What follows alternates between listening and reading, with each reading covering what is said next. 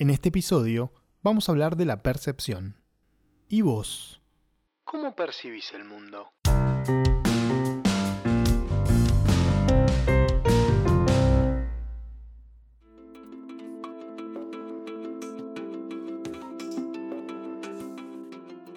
Comprender cómo vemos al mundo y a nosotros mismos es clave para empezar a producir un cambio en nuestra vida.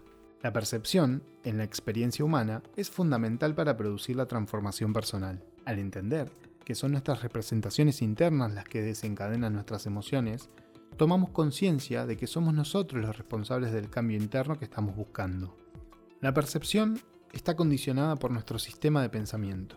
Nuestro sistema de pensamiento, consciente e inconsciente, está construido por nuestras experiencias pasadas, por la información transgeneracional, por las memorias futuras y por nuestras decisiones del presente. Para facilitar el análisis del funcionamiento de la percepción, dividiremos nuestro estudio en tres campos, realidad, percepción, experiencia.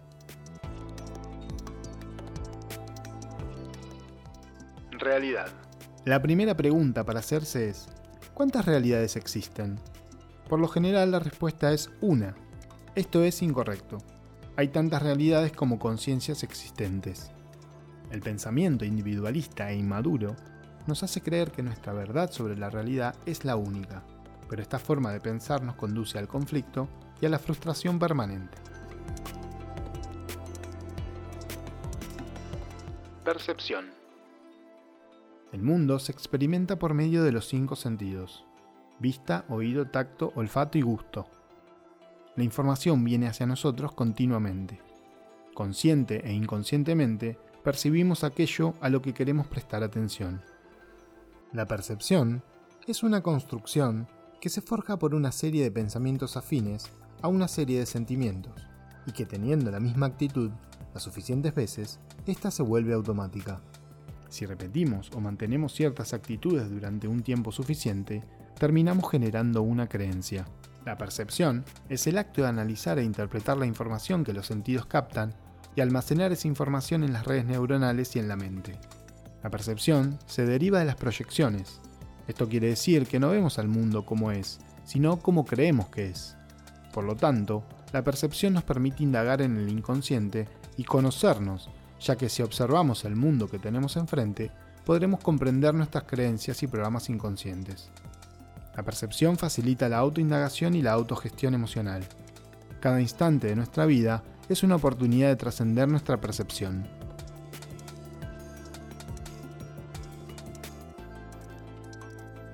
Experiencia. La experiencia es nuestro estado emocional. Las emociones son biológicas, las compartimos con los demás mamíferos. Básicamente son el miedo, la ira, la tristeza, la alegría y la paz. Estas emociones, en algunas oportunidades se expresan y en otras no nos permitimos expresarlas. Generalmente expresamos aquellas que socialmente son aceptadas y reprimimos las que no son. Las dos grandes experiencias son el miedo y el amor. ¿Qué es el miedo y cómo se manifiesta? El miedo es, en esencia, una anomalía vívida desde una mentalidad opuesta a la cordura y el equilibrio. Es una experiencia que uno inventa, pero sin darse cuenta porque creemos que el miedo está causado por algo ajeno a nosotros. El origen del miedo reside en la percepción separada de la realidad. Al vernos separados de todo cuanto nos rodea, todo ello pasa a ser una amenaza potencial. Esta desconfianza en la vida uno mismo la tiene que generar, porque de por sí, la vida no es causa de miedo, al ser ella la que nos da lugar y la que sostiene nuestra conciencia.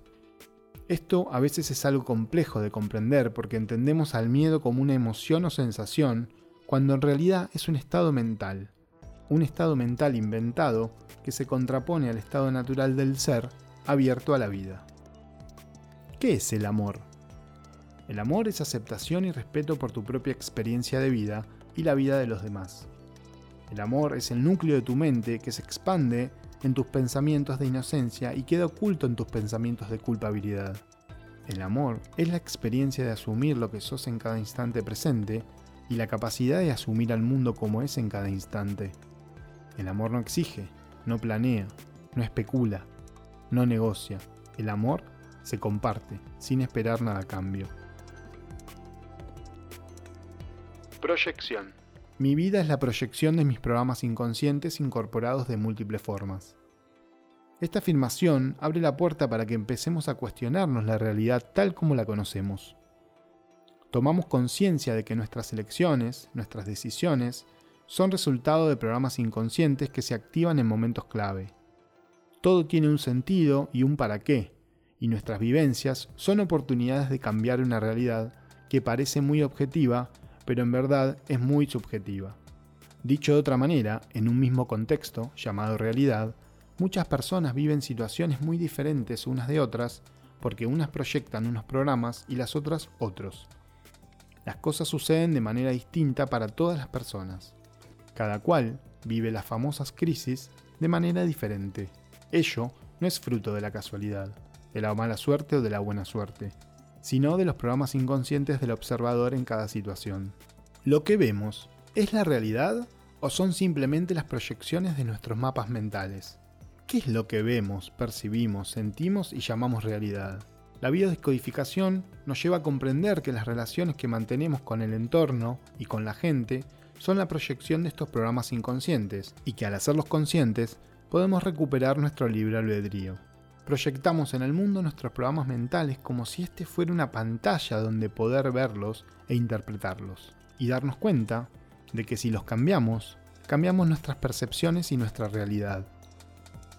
Esta es una magnífica manera de conocernos a nosotros mismos, es una magnífica manera de hacer consciente el inconsciente y es una magnífica manera de comunicarnos con nosotros mismos.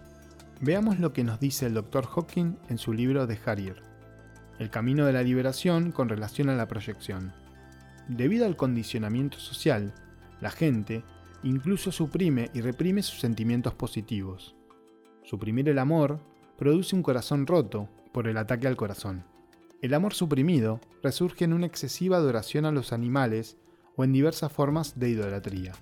El verdadero amor está libre de miedos y se caracteriza por el desapego.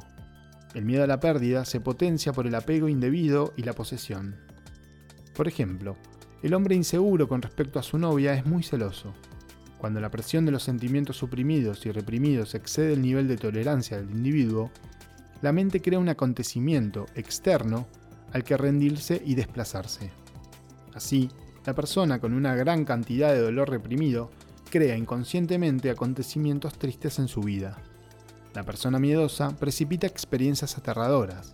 La que está enfadada se rodea de circunstancias indignantes y la orgullosa siempre está siendo insultada.